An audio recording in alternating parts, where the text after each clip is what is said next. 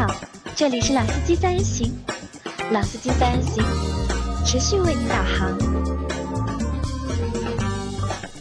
Hello，大家好，欢迎收听老司机三人行，我是杨磊我是任成，啊。那任成好不容易来上海啊，那也一定要就是抓着他多录两期节目啊，因为任成是很长时间没有来上海了，对吧？太长时间啊这个没有来上海的原因是什么中间来过一两趟啊，中间来过都没联系我们，对吧？啊，那个在之前两年就是来上海出差的这个概率其实非常高嘛，基本上大概两三个月肯定要来一次的，对吧？要来参加一次我们的节目，着频繁的时候应该两三个月都不止，最频繁的时候我觉得得有一个月一次。一个月一次啊，对你。记得有有一有一阶段特别频繁的时候，我我跟你说，我说我来的有没有老周亲，对吧？对对对，而且对吧这个频繁到就是还告诉我，对吧？这个节目录完之后，对吧？千万不要发在朋友圈，对吧？对对对对对人称的老板有我的微信，对吧？对，那老板要想他妈的这小子每次去上海，对吧？都找了份兼职，都 都往杨磊那里跑，对吧？那但是最近的就是，其实从二去年下半年开始，对吧？其实好像就停掉了上停掉了这份工作了，对吧？那其实你看，就是从去年下半年到现在，就是离开了这个就是汽车媒体这个圈子，或者是离开了这份工作，有什么不适应吗？大概是从春节之后离开的啊，从今年的春节之后离开的。离开之后还是还是是，其实要说不适应，真的是没有，但是我觉着会有很多变化，会有很多变化，会有很多变化。比如说，我举一个最简单的例子，嗯这个我看其他媒体的文章的这个、这个目的变了。啊。我今天我看很多的这个媒体的文章，嗯。就是我指国内的这个车的媒体，因为可能第一手资讯我还是习惯看国外那几个新闻源，然后看国国内的这个这些媒体文章的原来的心态是什么呢？是抓阄去啊，去抓那个找那个错去？不是，我确确实不是找找错去，而是说原来心态是看看这些傻逼都在聊什么呢？因为这些、说是这些傻逼，其实就是大家都是同行嘛很熟的嘛，嗯就是看看这些老师平常啊，你这些。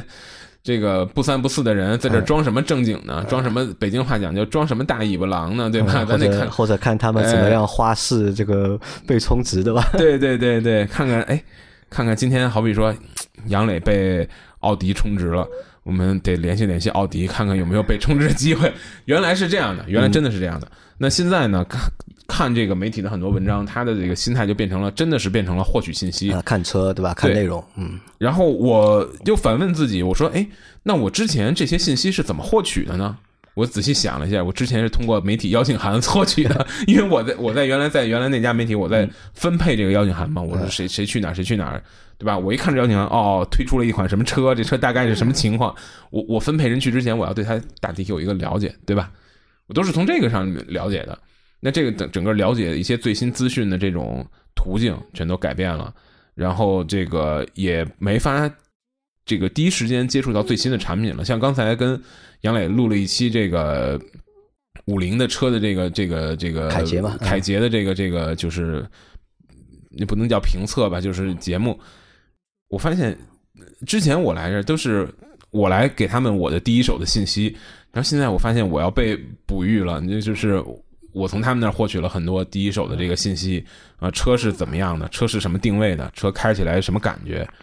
我觉得这个确实是，嗯、让我有一点点不爽，因为我还是非常喜欢车的，对对我非常喜欢车，我还是很有兴趣去了解那些车开起来怎么样。因为在之前几年的工作的过程当中，你至少一年要试驾个十几台新车，十几台肯定不止啊，至少嘛，对对吧？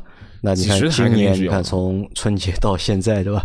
应该是没有参加过任何的，就是媒体的这种试驾活动，呃，客客串了几客串过啊，客串过对吧？去过下瘾对吧？对，客客串了几啊，以后我们有机会的话，你带我们去客串好吧？对，那这个就是其实会有一些些的不习惯，对吧？让你对就是获取新车的一些资讯啊，也发生了变化。本来是自己去体验，对吧？现在要看别人那个写文章或者别人做的视频里面去了解一些新车情况。那我想问啊，就是其实心态上和和对节目的那种感觉上，不一样了，对吧会？有很多新的想法。哎，那离离开了这个，就是暂时离开这个行业啊，就是，嗯那你对车还还感兴趣吗？对新车还感兴趣吗？那肯定是非常感兴趣的，因为我现在基本上，呃，我打开电脑的，如果我今天会用电脑办公的话，我打开第一电脑第一件事就会去看那几个我熟悉的国外的新闻源。嗯我一般会把大概新闻过一遍，我再去开始我一天的工作。啊，那来和我们分享一下，就是人生一般是看哪些就是网站或者看哪些新闻源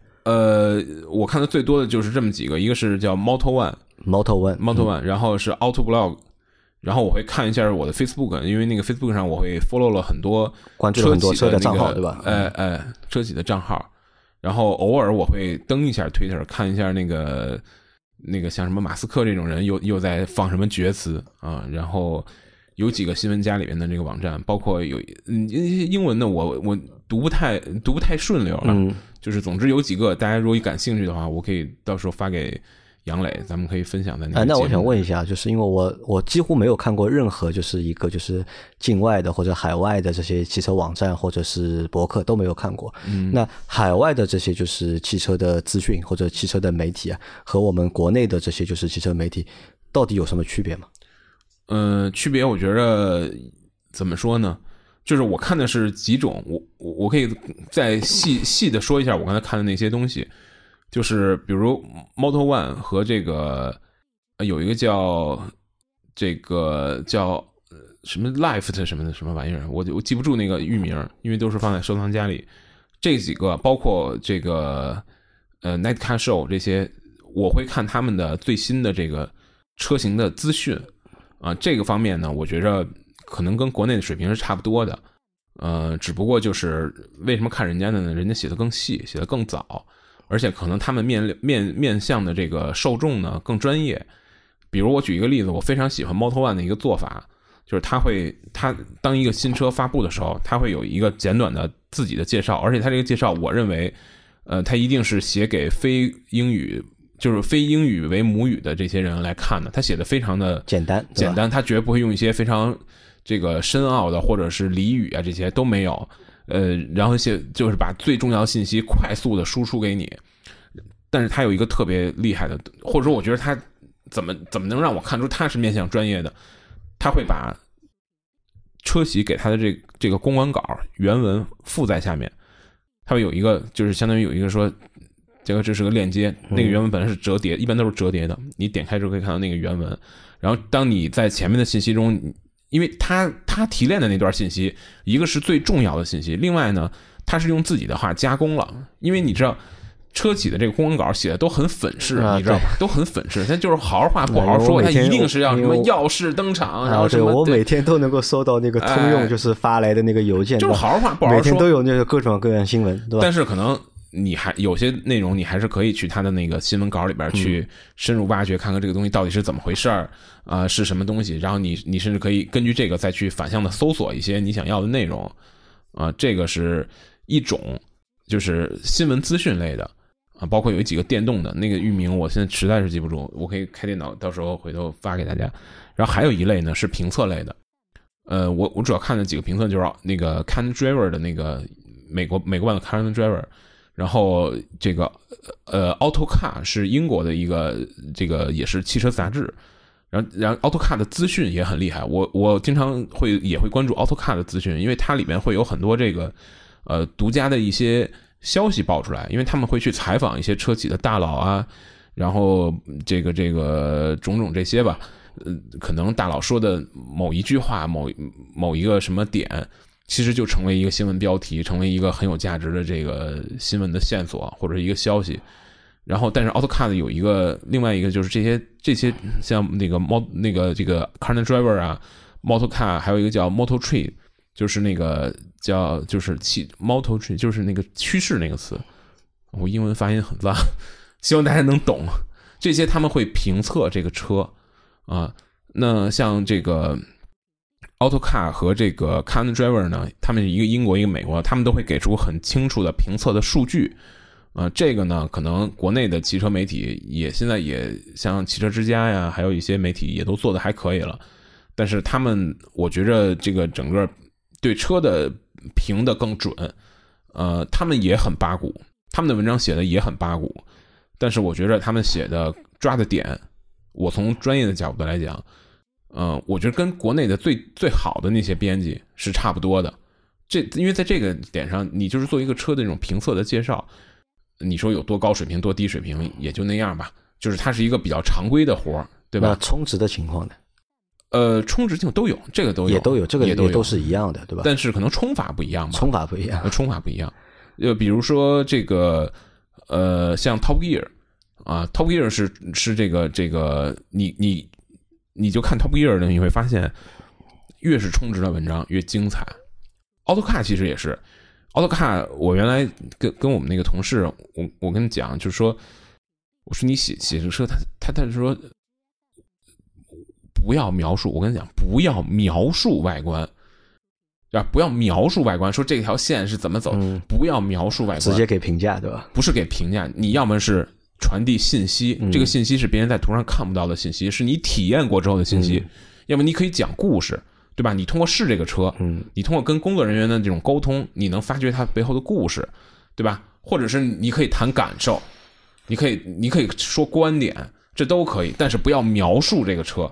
描述这个车是没有意义的，说吧，这这有个按钮，那儿有个什么？你你说这个按钮质感很好，呃，手感很好，阻尼很合适，我认为这都是有价值的信息。你如果跟他说排挡杆边上有一个驾驶模式选择按钮，我认为这信息没有价值，对吧？然后呢，这同事跟我说，说这车你聊不出那么多东西来吗？当时我就给他看一本东西，就是 AutoCAD 做的，呃，是这个关于迈凯伦 P 一的，他就关于这一款车，它它有一个。专门的一个册子啊，出了本大概有大概有个三十多页、四十多页，就是在他的杂志里面的一个增刊啊。那原本本来是我们原来工作那个杂志社订的外刊里边送的，被我给顺回家了，你知道吗？非常的精彩，那一定是一个商配，但是写的非常精彩，就是从技术的解读到设计的解读，到这个车他们怎么在内华达做的这个高温测试啊，到这个车怎么最后量产。中间经历过哪些东西，写的非常好，非常充实，很有你就你看完之后，它虽然是软文，绝对给你大量的信息，给你大量的故事，给你大量的素材，啊，就是这个在这方面，可能国外的这个媒体水平确实要高要高一些。呃，我觉得这个也不单纯是媒体水平高。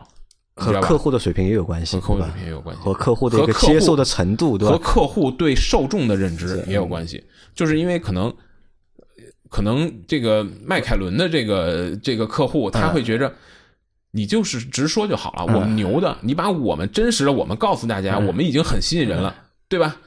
那那可能国内的大部分客户他没有这个底气，没这个底气，对。吧？没有这个底气。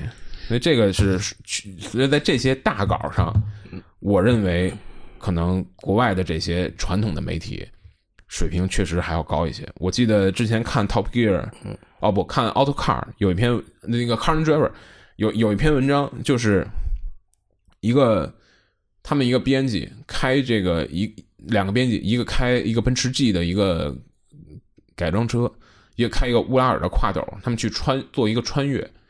那文章写的就是，我虽然英文很差，我很我要很勉强，我很多词我不认识，我要现查。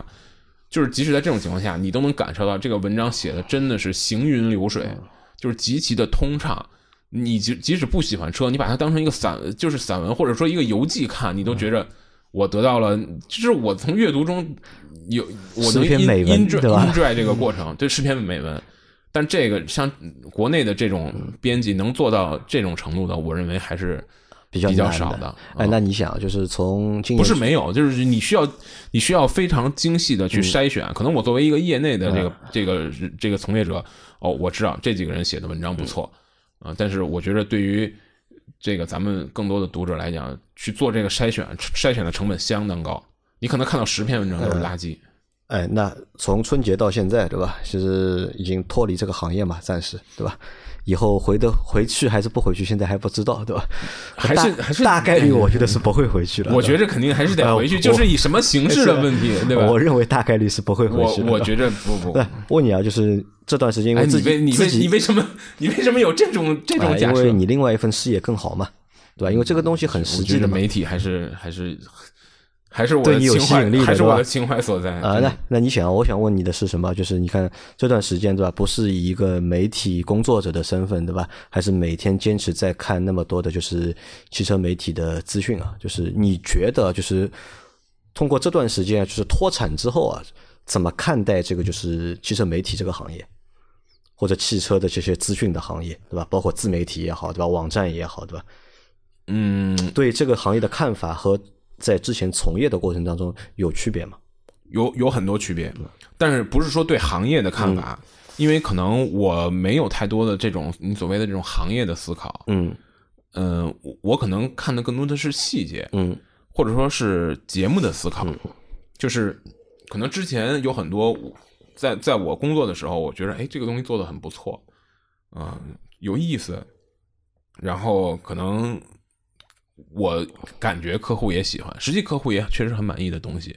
那我在今天我退出来之后，我再看，我觉得这东西没有意义啊。可能客户至今也，客户确实觉得它有意义，嗯但实际作为一个真实的消费者，对吧？是是没有意义的。其实我在最后做做车威的时候，我已经有类似这种思考，因为我就是我经常，我记得跟你讲过这个，我经常看，或者我们在做内容策划，或者我在看一个内容的时候，我说我经常要假设自己不是汽车媒体，这个当初最初给我这个感觉的这个这个这个出发点是什么呢？是因为当时我想买一台手机，但是呢，我用腻了 iPhone，我想买一台有意思的新的手机，我就去搜了很多手机的这个文章，我突然意识到，可能大多数的消费者他在买汽车之前所面临的问题，和我在当时要买手机所面临那个问题是一样的，所以我就问自己，我们生产的内容是不是能帮人家解决那些那些他们所需要的这些信息？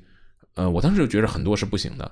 其实说白了，我今天看很多，呃，我们做的一些项目，乃至于说别的同行做的项目，客户很喜欢的项目，其实是自嗨。我认为现在看有很多东西是自嗨，客户需要一个他投你不投别人的理由，所以你就在不停的把节目做的很有你认为很特别，但其实更多的大众的消费者需要的是最扎实的、最基本的这些信息的传递，而很多这个在那在那个厂家投了很多钱的那个节目里，其实这个最基本的信息传递是没做好的，这个是我觉着我我退出汽车媒体再往回看，我我我觉得这个事情是可以要改进，或者说是可以要是可以要嗯。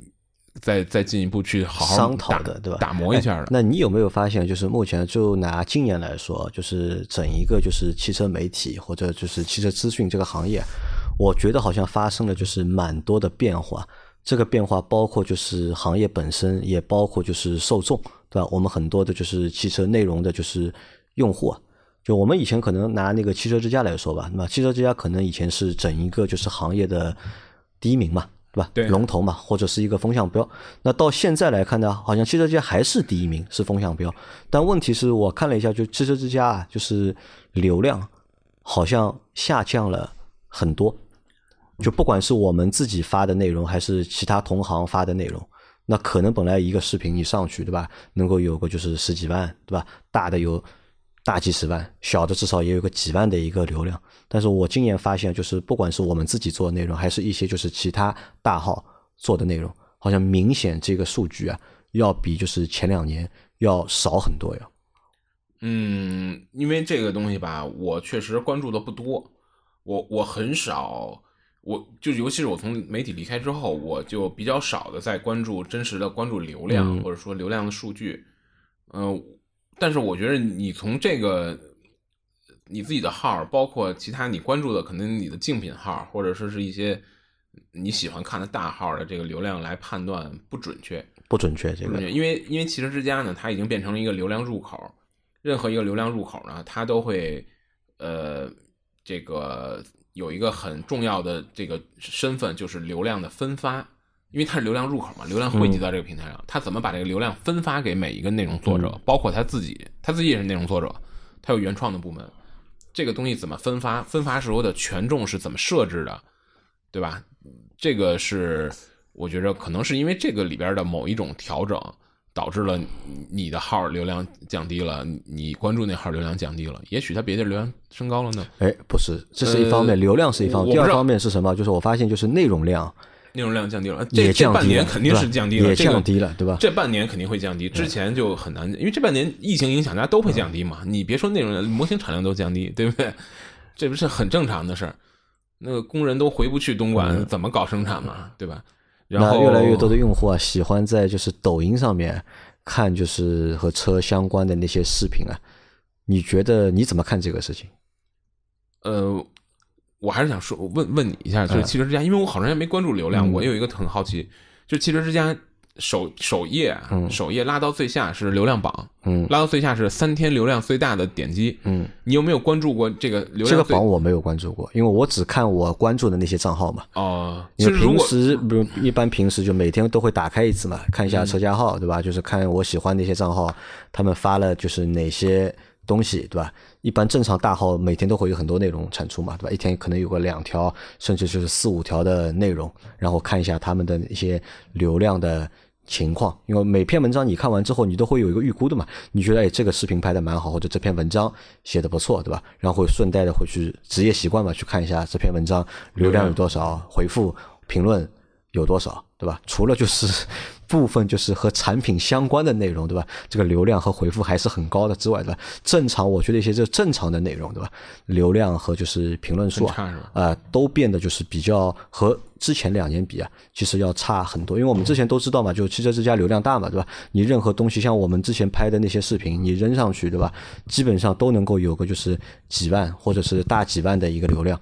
但是现在的话，基本上就没有这样的一个情况了。理论上就是你这个水平其实越做越好的嘛，我们的内容其实是越做越精或者越做越好嘛，肯定比前几年要好，但是得到的一个流量反而是少，甚至就是我们有时候也会问，就是身边的小伙伴嘛，对吧？就你们现在，比如我们问群里的小伙伴，你们现在还看不看那个汽车之家啊，或者看哪些就是网站，对吧？好像就是看的人啊也越来越少，可能大家用户的一个就是习惯，使阅读的这个习惯，好像正在发生着这一些变化嘛。那我觉得这个变化比较大的一个原因是什么？因为短视频的一个就是冲击发展或者是冲击嘛，就越来越多的小伙伴其实是喜欢在看那个就是短视频，包括就是你看抖音平台上面，其实出了很多新的就是车评人，对吧？一一般你看一一个平台上面会有一批比较有名的，对吧？你换一个平台又会来一批就是新的因为平台都会有一个红利期，的平台会扶持也好，有红利期也好，对吧？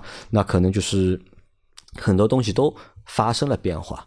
那你觉得这些变化是正常的呢，还是怎么样的？我觉得一定是正常一定是正常的我觉得一。定是正常的，因为其其实你很简单，从印到报纸上变成声波，从声波变成嗯图像嗯，对吧？从图像变成互联网，那这个每它就就是会演变，嗯这东西是正常的演变。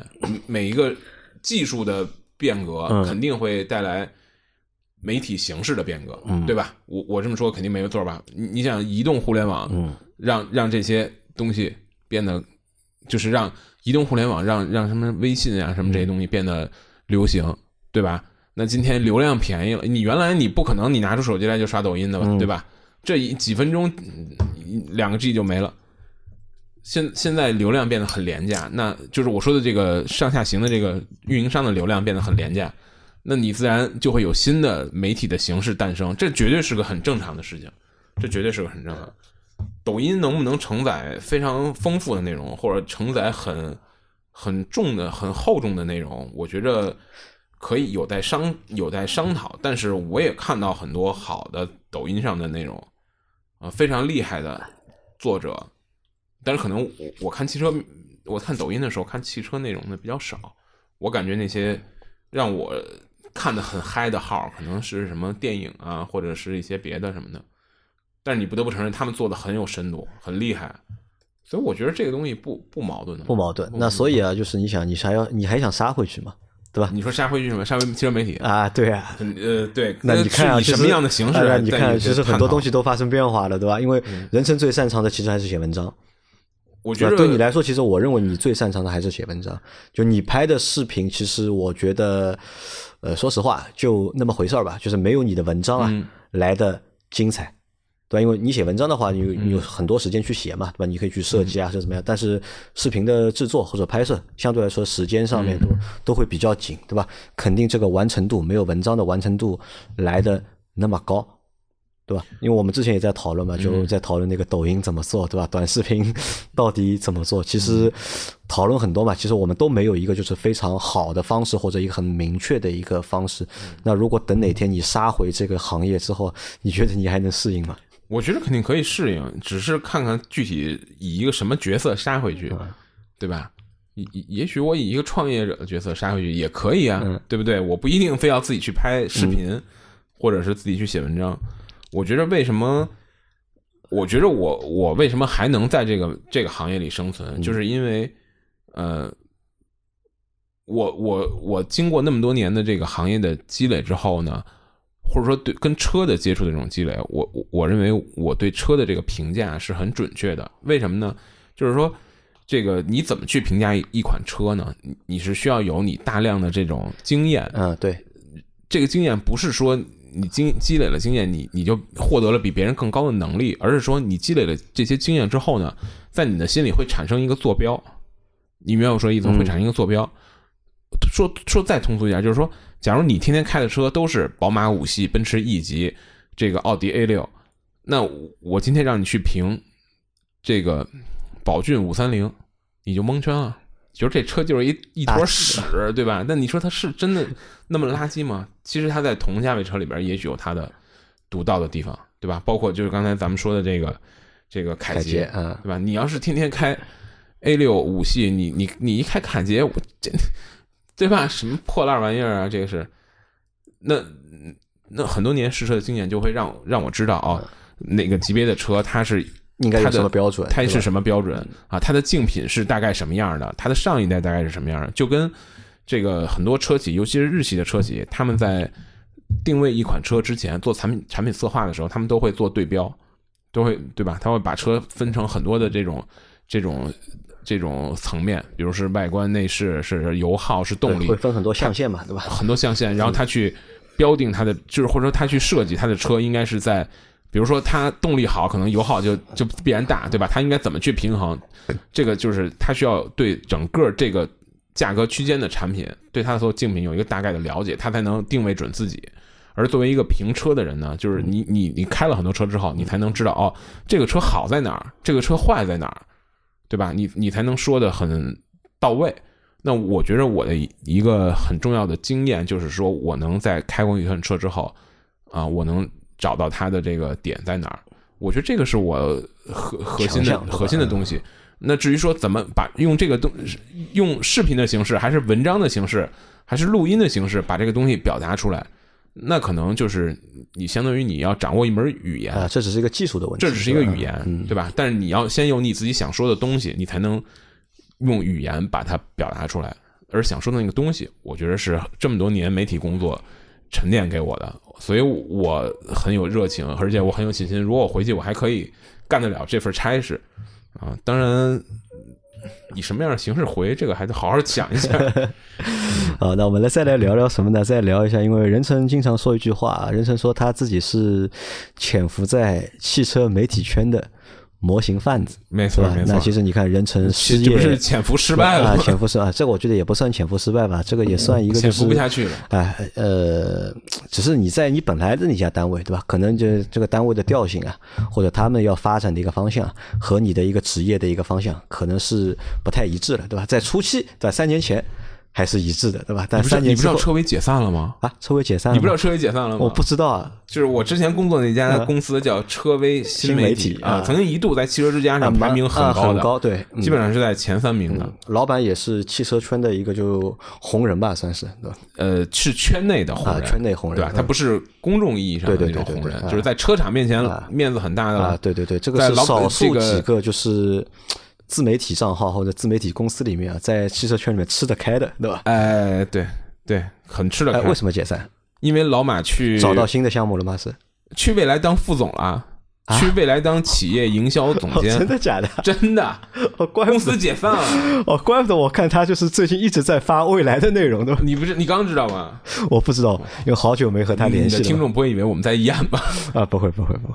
啊，他去未来做那个，对他去未来做叫企业传播总监。啊，好企业传播总监。那我然后那个我下个星期约一下他，对吧？约他来做一下节目，因为我和那个未来就是上海的那个就是总经理，哦上海总经理就是我们去年今今年过年之前就约好了，就本来想约好就是过完年之后来录节目的嘛。哦就但但是后来因为疫情嘛，就是一直耽搁了嘛。那么再加上那个时候不是有一段时间未来不是比较敏感嘛，不是号称就亏损啊什么，就还没拿到那个就是那个安徽那个钱之前，不是有段时间比较那个嘛难日子比较难过嘛。当时就是他让我出那个就节目的大纲嘛，就是哦我列了八个问题嘛，他说你八个问题六个我不能回答，回答不了。问问问怕了，啊，对的，所以后来就一直没来。到今年国庆前，他们还联系过我嘛，就还给我寄了那个就是中秋节的那个就是大闸蟹啊，没有没有没有，他们是寄的就是未来商城的那些东西嘛，哦，就是他们商手城卖月饼，呃，没有月饼，没有寄月饼寄的什么麦片啊，什么哦蓝月梅、月蓝蓝月梅干啊，就是都是吃的东西，都是商他们商城卖的嘛。后来我还问了嘛，我说你们还来不来那个做节目？他说来啊，他们一直想来，但是你们能不能把那个问题啊，就是再调整一下。调整一下啊。好，我说我调整一下，好吧。啊，原来是这样，对吧？对那所有的员工，呃，对我我是在那之前就走了，嗯我是去年年底走的。那他们是在就一个月之前吧，啊，那还蛮可惜的所有的。所有的员工都这个拿了遣散费嗯撤掉了。所以你看那时候我发了一个朋友圈，我说闻之令人惋惜，文字啊，是这个意思对吧？就是我 呃，就是听到这个消息令人惋惜。啊，所以啊，其实你看车威的解散啊，为什么我说惋惜嗯呢？就是其实我发的那个，我很多老同事，那些同事都是我招去的，知道吧？基本上基嗯，别基本上就都是啊，都是我在那儿的时候招的。他说这个没什么可惋惜的，说这个对于我们来讲很痛快，就是因为本来就是处在一个温水煮青蛙的这个状态，嗯，啊，这个就是食之无味，弃之可惜。因为在我走了之后，我走的时候其实已经是那样了，大家对做好的内容、做有趣的内容，已经失去公司已经没有这个追求了。从从老马那儿，他已经他可能之前一直没有，嗯。但那个时候他已经彻底没有这个追求了。那大家都是在搞一些很无趣的这种呃应酬的内嗯。容，那大家都觉着，哎呀，这个工作给的钱也不多，嗯、工作的这个体验也不好，但是呢，好像确实也不是很忙，呃，老板要求也不是很多。呃，混着也还行，就是食之无味，弃之可嗯惜。那这次你给钱痛快走人，可能对于他们来讲，他们一点都不觉得惋惜，他们觉得这是个好事儿。但是我真的觉得特别惋惜，是因为我感觉在呃三年前，那个老板把我招去，然后给我很多职权，让我去招人、去建立团队的时候，他是想通过做内容的方式来获取更多的这个收益的。那很，我觉着我们也在视频啊等等这些方面做了很多努力，但是没有，说实话，不得不承认是没有搞好，对没走出来嘛，没有走出来。啊那我作为 带带领大家往前走的人，没有走出来，肯定我觉着还是很惋惜。嗯呃，那其你看啊，就是车威的这个解散啊，其实也是目前就是整一个就是这个行业，就自汽车自媒体行业的一个真实写照吧，我觉得，对吧？有的媒体，对吧？你看着就是很风光，对吧？看着很风光，但其实说不做，其实也就不做了，对吧？这个当中，我觉得有很多的问题不能这么说，他可能可能那个也是个肥缺吧，我也 也是个肥缺的。那 不然的话呢？对不对？啊，我们不聊老马了啊，我们还是来聊聊你啊。哎，老马听不听你们节目？啊，他不不可能听我们节目。老马但凡如果他会听我们这种节目的话，他就不会把他肯定会把这个车位啊就干的就更好了，就对吧？对这个那这个也没办法，我觉得这个和年代对吧？因为他和我们不是一个年代的人对吧？大家的思维的方式啊，或者看待这个行业的方式啊不一样其实还是不一样。出发点也不一样因为其实有一点我，我其实一直很骄傲的，有一点，就因为有时候因为老马，我和老马其实私下就交流也蛮多的嘛，他其实经常 diss 我的，知道。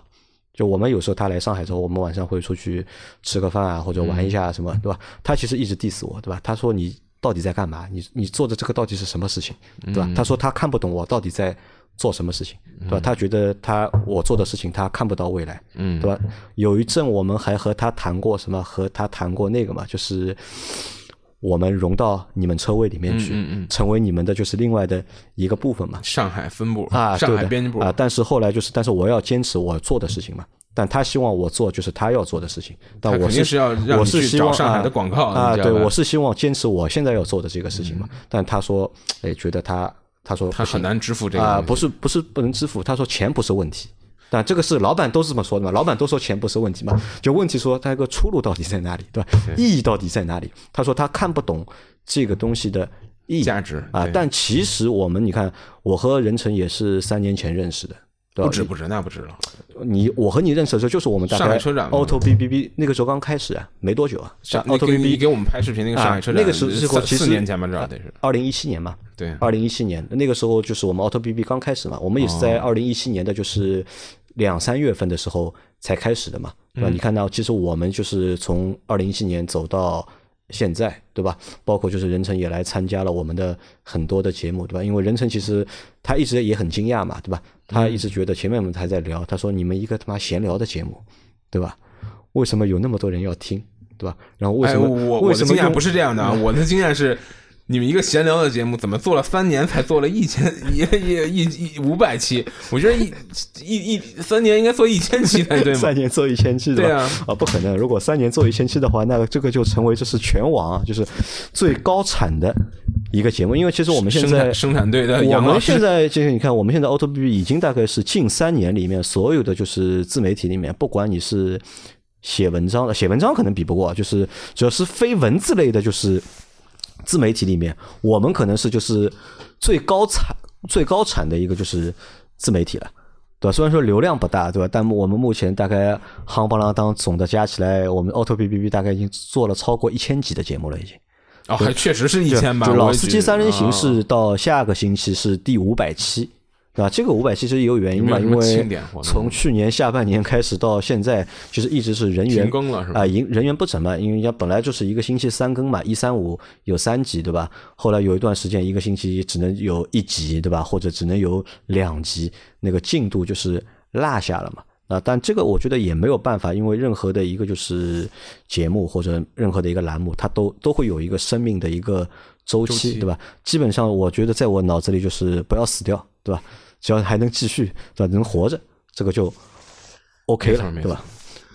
好，这个不聊了啊，在最后来聊一聊什么啊？这你看现在聊多久了？三十三十六分钟啊了，这个话密吗？一个头他妈开了三十六分钟，对吧？你看，任晨现在是失业在家，对吧？好长时间了，对吧？从春节过后就失业了，但其实呢，任晨还有另外一份就是更伟大的工作，更伟大的工作或者对或者对任晨来说就是更重要的一份工作，对吧？其实任晨一样重要，一样重要，一样重要我觉得媒哎，体也一样重要。你又瞎扯，对吧？你说你如果没有你那一份工作的话，是是什么支持你？就是买车，对吧？支持你买房，对吧？支持你这个质量比较高的这个生活，对吧？你在车位那个工资肯定是支付不了你现在的这个就是生活质量的，对吧？因为肯定支付得了啊，肯定支付得了。我我现在生活很简，很我一直生活是很朴素的人。很你说的朴素的说的搞得我天天吃鲍鱼一样，怎么可能呢？呃，来来说一下吧，就是你另外的那份工作，其实和和在在这里在节目里和大家正式介绍一下，对吧？你到底是干嘛的？我觉得这个。大家不要觉得有广告之嫌啊，因为这个就是一个广告。对，就是先是这样的，就是早在大概二零一四年左右啊、呃我们就和我和我的一个合伙人一起啊、呃搞了一个汽车模型的这个小项目。那当时呢，其实本来是想围绕一个汽车模型的社区起步，从汽车模型的社区起步啊、然后逐渐呢去形成一个。这个交流的平台，汽车文化的交流的平台，然后在这个平台上，文化交流的平台，不是就可以，我们当时起了一个名儿叫“泛汽车文化”，就是说泛汽车，嗯，就是说你可以是模型，你可以是一个文化衫，嗯，你可以是这个汽车的一些改装件，或者是乃至于一些呃这种贴纸，这些都是就是跟汽车喜欢汽车的人可能会买的东西，我们都想让它进入到这个平台上。其实当时我们受到的这个启发是什么呢？就是我不知道有没有老的这个朋友能想起，当时有有两个软件特别著名，叫一个叫美丽，一个叫美美丽说一个叫蘑菇街。嗯对，就是女孩就不停的在刷这个东西，因为当时淘宝的这个这个这个做的这种流量的分分发做的不好，对吧？你经常是筛选的成本很大，就是你搜完之后，你发现搜出的东西都不是你想要的。今天你老杨刚才说，打开淘宝上面东西都是我想买的，这或者都是买过的，都是买。对想找一些新鲜东西反而没有了，对吧？对，就是总之在淘宝上当时搜索的这个这个筛选的成本很大，所以呢就会有很多这种这种东西来出现，然后然后他会去读懂你的喜好，然后帮你筛选出高质量的东西，或者说符合你的东西。那我们当时就想，女孩刷美丽说蘑菇街，男孩刷什么呢？我们就搞一个东西。啊，就是嗯男的喜欢的。我们当时想两个两个话题嘛，一个就是体育，嗯，对吧？一个就是这个汽车。那所以我们就搞了一个这个这个汽车文化类的。那我因为很喜欢模型，嗯，我又是在汽车媒体，所以我们就从这个地方去入手。还那最后这个东西还少了一个东西，对吧？男人喜欢就是体育、汽车，还有美女，对吧？对对对，你要说起美女，我们这个就太有经验了。我们这个东西搞出来，我们起了一个域名叫“爱车模”，就最后我们的网站挂掉，跟这个也有关系啊，叫“爱车模”。我们没多想啊，就叫“爱车模”嘛。后来后来发现这个东西吧，它在互联网上经常会被匹配到“车模”这个关键字上去。嗯然后呢，当时就有一大就有那个机器人，就是那种刷水帖的机器人，顺着“爱车模”这个关键字刷到我的网站上，然后在上面大量的发找小姐的信息，真的假的？真的。后来我们就是因为这个被封掉了，嗯，然后呢，你你这个被封掉之后非常的麻烦，你要把自己数据库里边所有的色情的那找小信息都是都是漏点的，你知道吧？你要把那些都删掉，你把自己数据库清干净，把这里边的东西都清干净。但你想在数据库里清这些东西很费劲的，要一点点摘清楚，摘出让他再审，他一审又很久，你知道吧？他给你下架了，你你你，然后你你你你清可能就清了好几天，你提交一审审一礼拜，审完之后说不行，你看这儿还有，你又删。你又删又一礼拜，等于这样就连续导致这个网站不能正常运营了，对吧？不能正常运营，流失了很多用户。然后在那个之后，那时候我们刚弄的那个东西的时候啊，还没有要求实名制。你现在在网上发一个弹幕都要你实名制，然后那个过后就出现了实名制，我们就无力再去支撑这个东西了，就坏掉了。但是呢，爱车模这个这个项目留给我们一个遗产，就是一个这个副产品，就是一个一间模型店。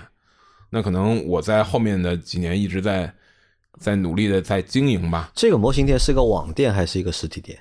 呃，我们正在往实体店的方向发展，但我们现在基本上是一个呃，你可以来上门自取的网店。嗯我们在北京的马驹桥附近的一个呃商住两用的这个办公楼里边，然后这个基本上因为那个地方公共交通不是特别方便啊。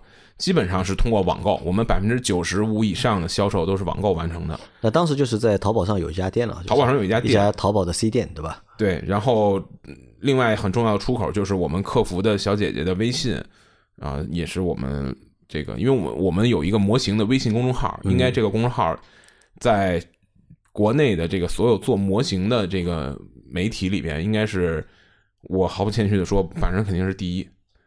啊，就是不管关注率、关关注度，还是说我们用它创造出来的价值，那肯定是第一。叫什么名字？就叫爱车模，也叫也叫爱车模你就搜爱车模，有一个黑的头像，那个就是我们。啊、所以我现在就从汽车媒体出来之后，就在全新的搞这个模型店的这个事儿。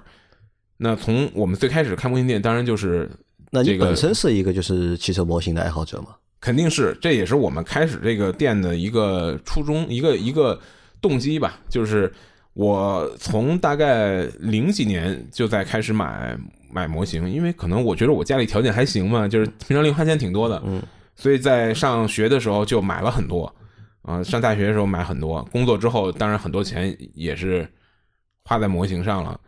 那我们最初买模型的时候呢，就会发现这个购买的体验很差，就是因为模型其实我们卖的这个模型啊，这个价位客客就是客单价嘛，我们讲客单价大概在八百块左右啊，你一集中在两个区域，因为我们有现在大量的两百块、三百块的产品，把客单价拉起来了。在这之前呢，客单价应该是在一千五左右，一千二、一千五左右，所以你就可想而知，他买一个一千二、一千五的，不能动、不能开、不能遥控、不能出声、不能对吧？推都不能推的一个车，他他是他买的是一个文化，对吧？他买的是一个好的体验，但是我之前自己买的时候，我发现体验很差，对吧？淘宝店的照片都是咣当一个黄的大叹号，写着特价什么什么，就是这种。我觉得体验不好，这不是我买一个文化商品所应该有的体验，所以我们觉着，那既然大家做的都不好，是不是就说明我们还有机会？嗯，这这个也是开始的一个动机之一吧。那我有几个点是不太理解啊，就是模型贩子对吧？就是你卖模型嘛，对吧？这个生意到底怎么做？就是你去进一批模型，然后放在网上卖，就这么简单吗？呃，其实不是所有的。贩子都是干的这个勾当嘛？最开始，最开始其实就是或者说在相当长一段时间里，我们是就相当于做一个经销商吧。嗯，我们和这个代理商也好，这个或者叫进口商也好，或者说是品牌方也好，我们去呃取得我们的经销权限啊。这个经销权限可能有的是有个授权，有的是你跟他讲好了就好就 OK，然后你你拿到货，然后去进行你的销售。其实就这么简单，只不过可能从最开始我们单纯的是找人进货，然后来卖零售，可能到我们找人进货，再往外批发一些，到我们今天在联系这个模型的一些代工厂啊，去帮我们设计我们的这个独家版啊、定制版，然后我们也向代工厂去提交一些代工订单，我们也在策划做自己的这个模型的品牌。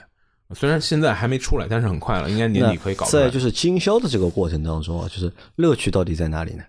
在在乐趣就在于赚钱吗？乐趣对对，乐趣在于赚钱。呃，赚钱是一个真的真的能够赚到钱吗？这个，我觉得做的好，任何事儿都能赚到钱吧。卖煎饼也不少赚，不是？对吧？何何况你卖的是一个模型车，就像你说的，就其实你们的客单价还是蛮高的嘛，对吧？对，这个市场是否真实存在呢？就是那肯定是真实存在的，那肯定是存在。因为你们的用户是谁？呃，事实上是这样，我们的这个微信公众号的用户，或者说跟我们互动最多的，在微信公众号下留言啊，包括在我们的一些玩家群里不停的发声啊，互动最多的用户应该是十五岁到二十五岁之间的这些呃年轻用户，年轻的男性用户。但是我们的店的这个，如果从销售额上来讲的话，比较多的应该是在三十五到四十五岁之间。啊，两个高峰吧，可以说两个高峰，一个高峰就是三十岁上下，一个高峰是四十岁上下，就是这两个这两个年龄段的人相对比较多。因为就是我们分析啊，可能就是三十岁上下，二十五岁到三十岁之间，这些人可能他还没有太多的家庭的这种压力，对吧？他事业也进，从这个刚进入社会到到开有一定积蓄，自己的收入也提升了，那这个时候他可能会愿意在这种爱好上去砸钱，去去去享受。好的这些收藏品给他带来的这种快乐，然后还有一波人呢，可能就是四十岁、四十五岁这个区间，可能他已经生活，他也不不用天天为我孩子交多少学费太过太过计较，对吧？他也积累了一些财富了，然后他也可以消费起这种比较贵的这种收藏品，啊，这个这一部分的客户也也比较多，但是他们他们也许是我们号的读者，但是可能跟我们互动就相对比较少，啊。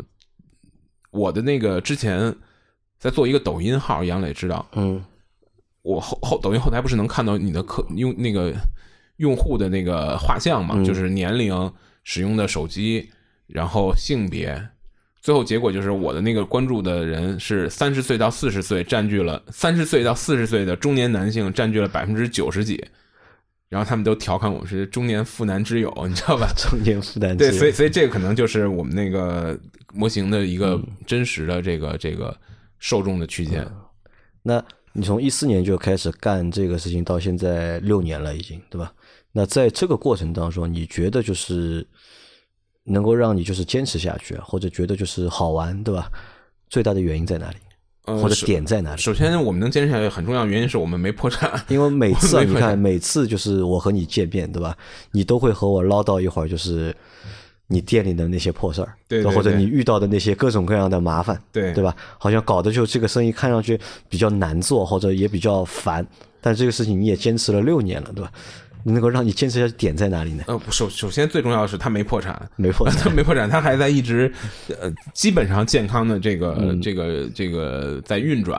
然后其次呢，确实是在这个过程中有很多乐趣，有很多乐趣，而且你你你感觉这件事情是有价值的。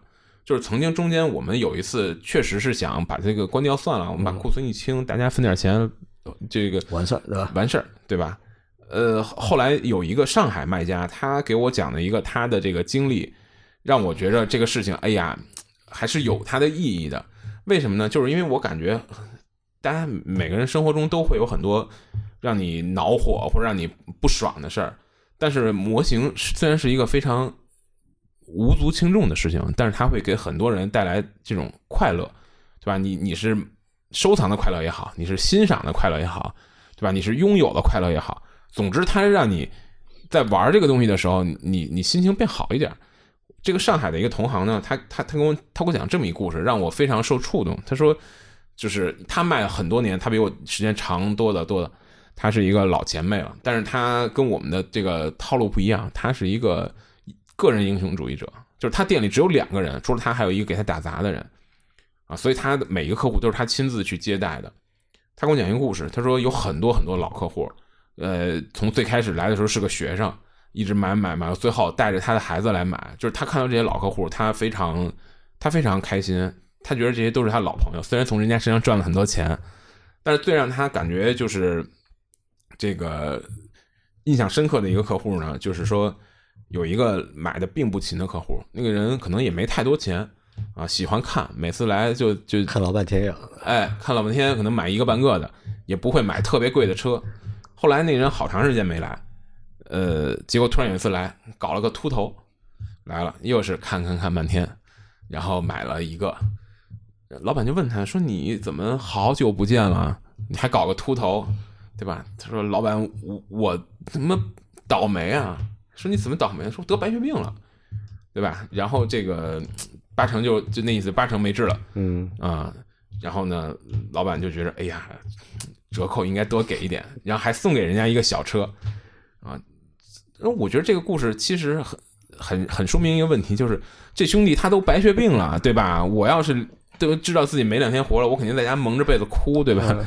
那我肯定没有心情去逛模型店。这就说明模型这件事儿，它是能给带，它是能给人带来快乐的啊。就这个产品是可以给人带来快乐。对，我觉得这就是一个很有价值的、很有价值、值得干的事儿，对吧？这是集一个一个有一个能创造价值的事儿。我觉得你只要。坚持干，那它一定会给你带来相应的经济的回报，对吧？你你你创，因为你创造了价值，你一定会有相应的经济回报。我觉得这个是我我很愿意坚持的道理之一，很愿意坚持的道理之二，当然是因为我确实也很喜欢这个东西啊。因为呃，大家在做一个单纯的收藏者的时候，肯定经常会聊的话题之一就是你。你会希望什么车被做成模型？你明白我说的意思吗？比如说，我比如我想要一台宝骏七三零，老杨之前开那个车的模型，但是可能市场上并没有啊，对对吧？并不是所有的车都已经被做成模型了。那你做了这个模型的这个店主之后呢，模型贩子之后呢，你就开始有更多的机会，有能力去开发自己想要的那些产品了，对吧？去搞自己想要的车，你把自己想要的车做成模型，你自己很喜欢。也有很多人喜欢，愿意买它，嗯，那这不是一件很开心的事儿吗？对吧？所以这个确实也是一直坚持的一个原因，但是最重要原因还是因为它确实一直没有倒闭。啊，不是没有倒闭，是因为比较赚钱，对吧？那那那确实倒也没有，要不然可能早就在媒体圈潜伏不下去了。哎，那现在呢？现在好像是你的这个产业升级了，对吧？本来就是主要以饭为主嘛，对吧？现在是可以自己去开发一些产品。包括你和我说了一些故事，去年开发了两个，就是好像蛮火的，在业界里蛮牛逼的产品。对，主要其实呃，对，主要其实主要是这个，我们有很好的这个工厂的朋友在帮助啊，然后也有很多，因为我们在最开始啊，我经常说我们最开始人畜无害，我到每个城市，只要这个城市有模型店，老板一定会开心的请我吃顿饭，因为我们。做这个模型的这个公众号，这个媒体啊，散散布了大量的信息，知道吧？很多模型店的老板都跟我说，说我遇到过客户拿着你们的公众号说，老板我要这个，对吧？因为我们是人畜无害的，所以我们在那个过程中也跟大量的这个模型店的老板建立了很好的这种私人关系。所以在我们开始选择我们要生产东西的时候，我们不是自己生产，我们是请这个工厂来代工帮我们生产。那自然是工厂也会很大力度的帮助我，然后那些模型店的老板当然也愿意从我这里拿一些我们搞的小汽车去卖，对吧？巧了，我们的小汽车做的还不错，因为工厂的大力支持做的还不错，所以这就导致那个产品比较成功。嗯，哎，那在这个行业里面，在就是汽车模型这个行业里面，就是因为我们都知道吧，其实这些模型都不是都不是汽车厂家生产的，对吧？都是第三方，对吧？拿着厂家的授权或者是没有授权，对吧？自己去开发，找工厂去生产，然后在各种渠道去做这个售卖嘛。嗯，那在这个行业里面，就是因为。造车对吧？我有自主品牌对吧？有合资品牌对吧？有进口的。那在这个行业里面呢，是中国的目前这个水平怎么样？就是生产能力，我觉得肯定是世界第一的，应该是是生产是这样，就是百分之九十九那种。现在不能说百分之九十九了，现在有一些从因为东莞那边现在就是这个环保啊查的很严，然后中国内的这个用工成本也变得高了，有一些工厂搬到孟加拉去，有有一两家工厂我知道的。然后，但是仍然可以说有百分之九十五以上的生产都是在中国完成的，百分之九十五以上的设计基本上也是在中国完成的。那移出去的那百分之五包括哪些呢？包括一些最高精尖的，嗯，有一些比如说日本啊，这个意大利的一些法国呀，一些这种手工的作者，他们一个模型做出来就一个十几厘米的模型做出来能卖几万几万块人民币，就是那些作者都在国外。大部分在国外，呃，最近呢可能也是要马来西亚、台湾、香港这种行业。我没有听过哪个国内的作者，就是这种高超高端这个模型的作者卖的很贵。现在就是意意大利、法国、日本这些人卖的很贵，这这一部分在国外，还有一部分呢就是那种呃比相对比较低低端、比较简单的，大概一两百块的那些合金的模型，他们有一些工厂。因为那些组装的技巧稍微少一点，主要还是需要这个，因为它量很大，要量嘛，要量要这个廉价劳动力。他们有的工厂搬到泰国的，啊，有有的有一个工厂一直在泰国，有的是据说是搬到孟加拉还是哪儿，反正就是类似那种那种地儿，它会更便宜一点。那在这个市场上面，就是有品牌多不多？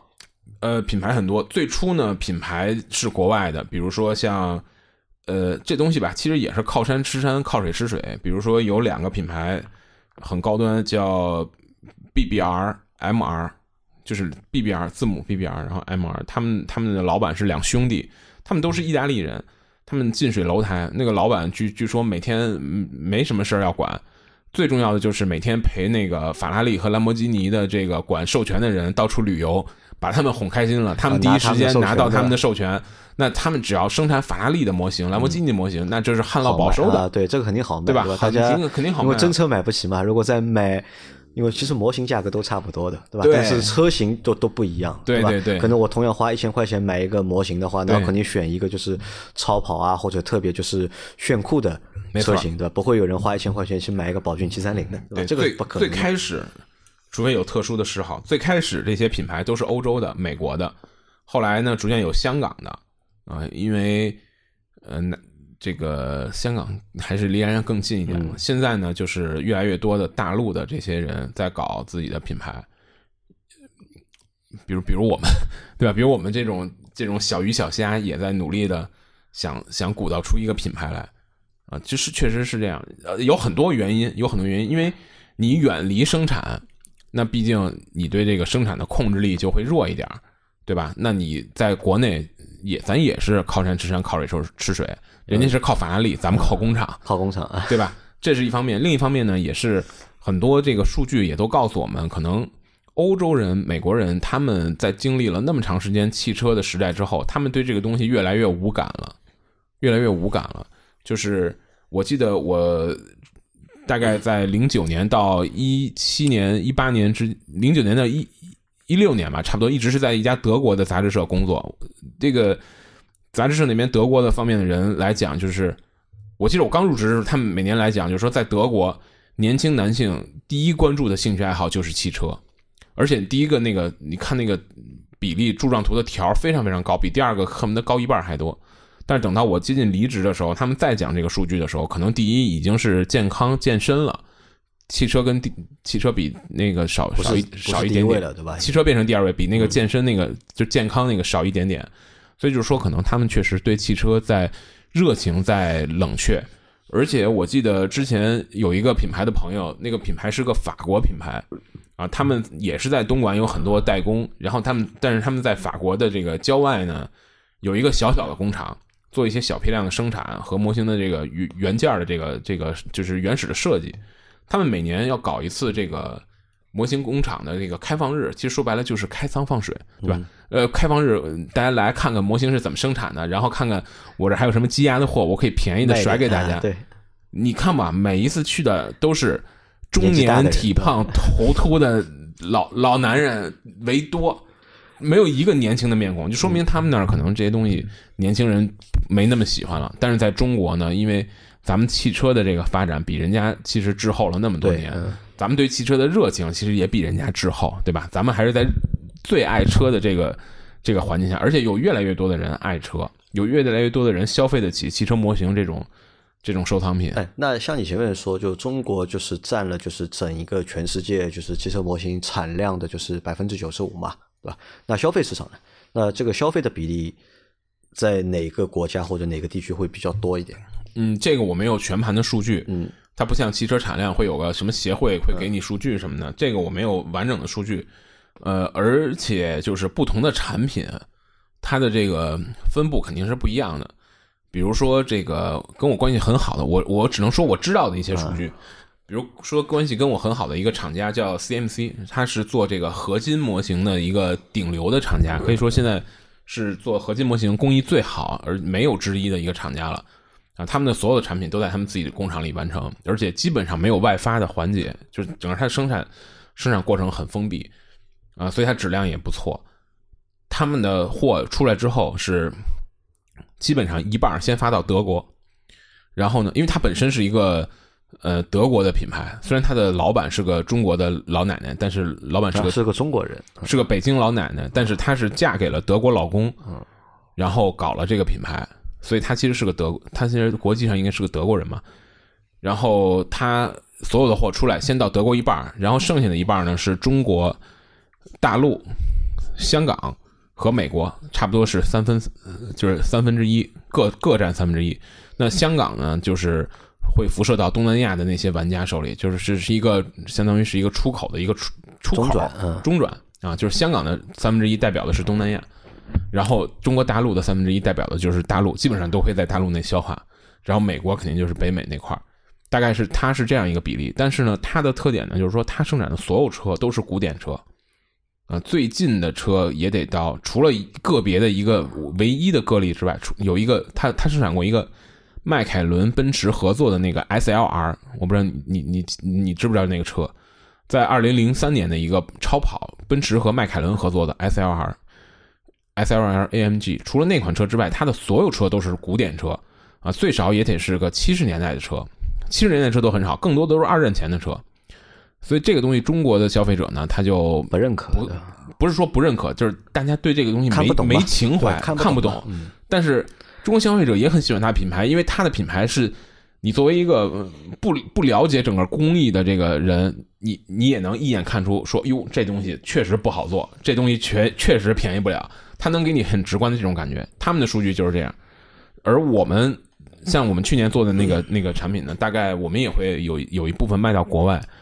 那大概的数据，我感觉每一批可能情况也都不太一样，但是大概我们还是在国内消化了有四分之，我觉得有四分之三左右，卖到国外的有应该是四分之一。那差不多，中国也是目前最大的就是汽车模型的消费市场。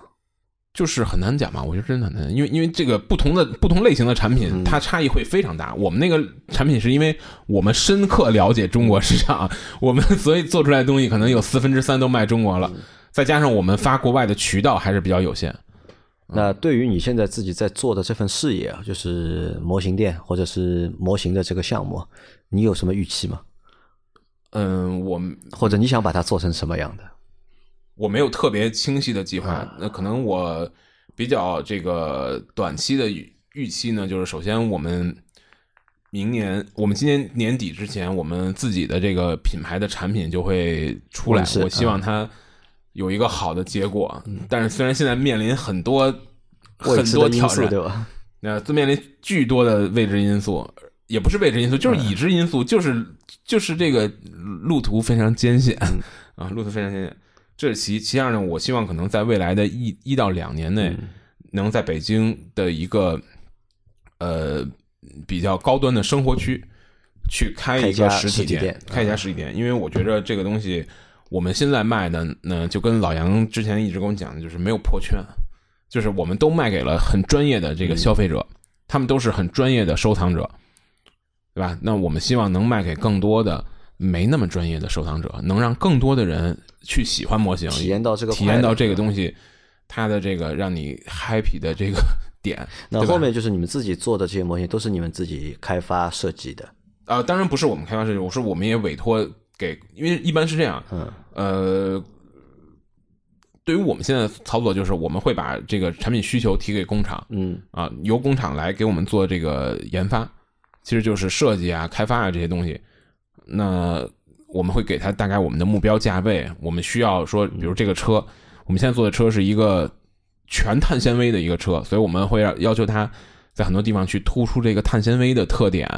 然后不是模型是全碳纤维啊，是那个真车是全碳纤维的，会给他提很多生产的要求，然后他会给我们打这个打板嘛，就是所谓的打出板来，我们可能会在板上再给他提一些修改意见，然后再打板，直到这个板你说 OK 了，拿去生产，就是这样一个过程。研发并不是我们自己做的，但是我们需要给他的是我们的这个设计需求。你们后面第一款那个自己品牌的那个车型是什么车？大家肯定都没有听说过的一款车，叫 Ganther Walk，Ganther Walk 四百 R。这个这个公司呢是一个美国加州的公司，它是一个非常非常小众的改装厂。这个改装厂现在只有一款产品，就是就是我们做的这个叫 Ganther Walk 四，这个厂名叫 Ganther Walk，然后它的车型叫四百 R。就这个车的真车只限量二十五辆，就真车它只有这一款产品，只生产二十五辆，然后每一辆好像我记得。这个，因为因为它每一辆都是高高定嘛，就高端定制嘛，它每一辆是哪台车价价格都不一样，就是它的定制完了起价大概是四十五万美元的一个水平。那改装之前的那个原型车是什么车型？呃，它不能叫改装，它应该是说。他去全世界搜罗这个，他也不用去全世界，他就二十五辆，他就是买一个九九三保时捷的九九三，保时捷的九九三，保时捷九九三就是九十年代初期的一个保时捷的车型，一个古典车。他把这车就是全都拆掉，嗯啊，用我话讲就拆稀碎，然后他会做一些宽体的改造，就是用用腻子呼出个宽体来，对吧？然后装上碳纤维的这个翼板，装上新的碳纤维的尾翼，前后包围，然后座椅内饰全都拆掉，换成新的，然后换上新的发动机。啊，新的悬架，然后把这个车就相当于只要原车的一个壳，一个一个车身那个白车身那个框架，外面都用碳纤维重新做，所有覆盖件都是碳纤维的。